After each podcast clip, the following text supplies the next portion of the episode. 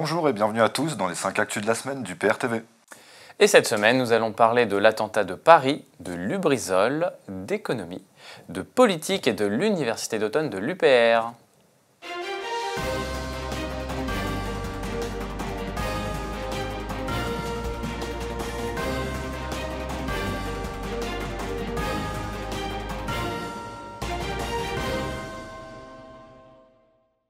Nous ouvrons ce journal sur la tuerie à la préfecture de police de Paris, où un employé des services de renseignement chargé de détecter la radicalisation a poignardé à mort quatre fonctionnaires avant d'être tué par un policier. L'homme se serait justement radicalisé récemment. Ce drame au sein même d'une institution française a ému l'opinion et pose question sur les moyens mis en œuvre pour déjouer ces drames, puisqu'il se produit justement au sein même de l'institution censée les déjouer. Et l'austérité qui ne cesse de frapper les services publics ne laisse malheureusement pas présager de grandes améliorations sur ce côté-là. Rouen à présent. Quels sont les risques des dioxines issus de l'incendie? L'Institut national de l'environnement et des risques a confirmé mercredi la présence de dioxines dans l'air à Rouen, à des niveaux relativement faibles. Les analyses se poursuivent pour savoir si des produits alimentaires ont pu être contaminés par les suies depuis jeudi. Alors rappelons que les dioxines sont toxiques et cancérigènes. L'Organisation mondiale de la santé a évalué la dose journalière admissible entre 1 et 4 picogrammes par kilogramme de poids corporel pour un adulte de 70 kg.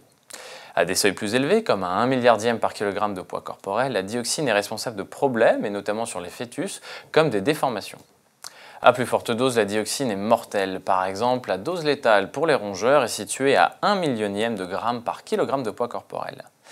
Alors même s'il ne faut pas céder à la panique, il va quand même falloir être très attentif à ce sujet et aux résultats des analyses. Passons maintenant une omerta sur une catastrophe industrielle majeure qui a eu lieu aux portes de Paris, car en effet l'été dernier une installation stratégique de la plus grande station d'épuration des eaux usées d'Europe, qui était classée Céveso seuil haut, a été totalement détruite par le feu à 30 km de la capitale. Certains sujets ne sont vraiment pas portés par les médias, comme ici les drames industriels, mais c'est aussi le cas d'autres sujets comme le référendum d'ADP qui peine à réunir les signatures par manque de communication. Les cadres sont-ils devenus la variable d'ajustement d'Emmanuel Macron et de sa majorité pour ne pas trop laisser filer le déficit? En effet, cet été, nous avons appris que les 20% des ménages les plus aisés seraient probablement exclus du crédit d'impôt pour la transition énergétique, qui est transformé en prime à partir du 1er janvier 2020. Visiblement, les classes moyennes sont les perpétuelles variables d'ajustement de l'austérité. Assurance maladie à présent, où 4,2 milliards d'euros d'économies supplémentaires seront prévus en 2020. La progression des dépenses d'assurance maladie va de nouveau être limitée à 2,3% l'an prochain, un effort qui passera notamment par la mise sous pression des laboratoires, des hôpitaux et des prescriptions. Et oui, le malaise dans le milieu hospitalier n'est pas prêt de cesser à cause des GOPÉ, qui imposent une austérité sans fin. Les professions médicales ou paramédicales peuvent manifester, cela ne changera rien. La seule solution vraiment efficace est une sortie de l'Union européenne, tout simplement. Vieillesse à présent, le déficit va grimper à 6,6 milliards d'euros en 2023. Selon le projet de loi de financement de la sécurité sociale, la branche vieillesse et le fonds de solidarité vieillesse seront les seuls pans de la sécurité sociale encore en déficit dans 4 ans. De quoi justifier donc des économies dans la future réforme des retraites? Les retraites sont réformées par à coup poussées par les recommandations des GOPÉ. Avec l'uniformisation des retraites, celles-ci vont fonctionner avec un système de points dont le gouvernement aura ensuite tout loisir de réduire la valeur. Le gouvernement dégrade encore ses prévisions de déficit. Bercy a revu à la baisse pour la seconde fois cette année ses ambitions pour 2022. Il table désormais sur un déficit de 1,5% à cet horizon, soit 5 fois plus important que prévu initialement. Depuis Keynes, on sait que l'austérité engendre une baisse de la croissance, donc une diminution des rentrées fiscales, et par conséquent produit une aggravation du déficit. Nous sommes entrés dans un cercle profondément vicieux à cause d'un dogme d'austérité forcé par l'Union européenne. La sécurité des ponts français bute sur l'obstacle du financement. Alors qu'au moins 25 000 ponts seraient en mauvais état en France, un rapport parlementaire suggère que l'État débloque rapidement des fonds, sous peine d'aggraver le problème. Mais le gouvernement n'entend pas dévier de sa trajectoire prévue. Faudra-t-il qu'un accident se produise pour prendre conscience de l'urgence? Rappelons que nous avions solennellement averti les Français de ce danger à plusieurs reprises. Belfort à présent, où les syndicats de General Electric préparent à la riposte. Après la proposition de leur direction de baisser le plan social sous certaines conditions, les syndicats de General Electric à Belfort en appellent à l'action. Manifestations, grève du zèle, dépôt de plaintes, cette mobilisation pourrait prendre plusieurs formes.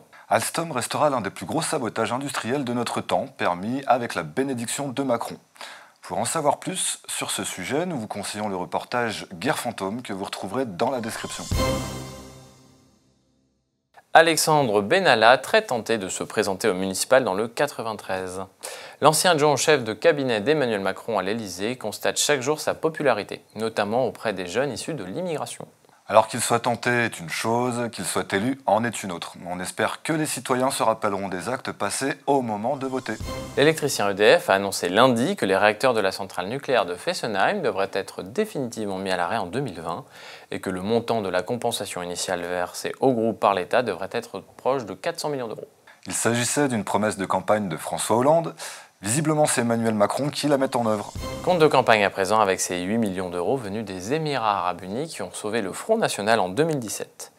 Comme le révèle Mediapart ce vendredi 4 octobre, le Front National a pu boucler ses comptes de campagne en 2017 grâce à un prêt de 8 millions d'euros de l'homme d'affaires Laurent Fouché. L'argent aurait transité notamment par les Émirats arabes unis. C'est une nouvelle révélation après le prêt de 9 millions d'euros d'une banque russe en septembre 2014. D'ailleurs, ce dernier devait être remboursé en septembre 2020 et visiblement le mystère plane sur ce sujet car le parti ne communique aucun élément sur ce remboursement, même en interne. Et passons maintenant à la bonne nouvelle de la semaine. Ce week-end avait lieu l'université d'automne de l'UPR à Valère, où 800 personnes ont fait le déplacement pour assister à l'événement et aux tables rondes de débat, qui seront d'ailleurs prochainement diffusées sur UPR TV. Et à cette occasion, l'UPR a dévoilé une première liste de 44 villes où elle se présentera au municipal. Cela marque aussi le retour de Zaman Ziwan, l'ancien numéro 2 de la liste UPR, aux européennes. Voilà, j'ai le plaisir, l'honneur, l'avantage et la joie de vous annoncer que Zaman Ziwan, qui était numéro 2 sur la liste pour les élections européennes, qui avait pris un petit peu de champ parce qu'elle a une activité professionnelle par ailleurs et elle a, je crois, un projet professionnel qu'elle veut créer sa propre société, eh bien Zaman nous est revenu, nous est de retour parce qu'elle va être candidate aux élections municipales à la mairie de Gentilly. Et donc on invite tous les sympathisants, tous les adhérents, tous les militants de l'UPR, euh, qui habitent euh, à Gentilly, qui paient leurs impôts à Gentilly, qui ont une activité professionnelle par exemple à Gentilly, à venir nous rejoindre, à se mobiliser pour la liste UPR pour ces prochaines élections municipales. Voilà, c'est tout pour cette édition. Nous vous disons à très bientôt pour une nouvelle vidéo. Et d'ici là, n'hésitez surtout pas à réagir à toutes ces nouvelles dans les commentaires.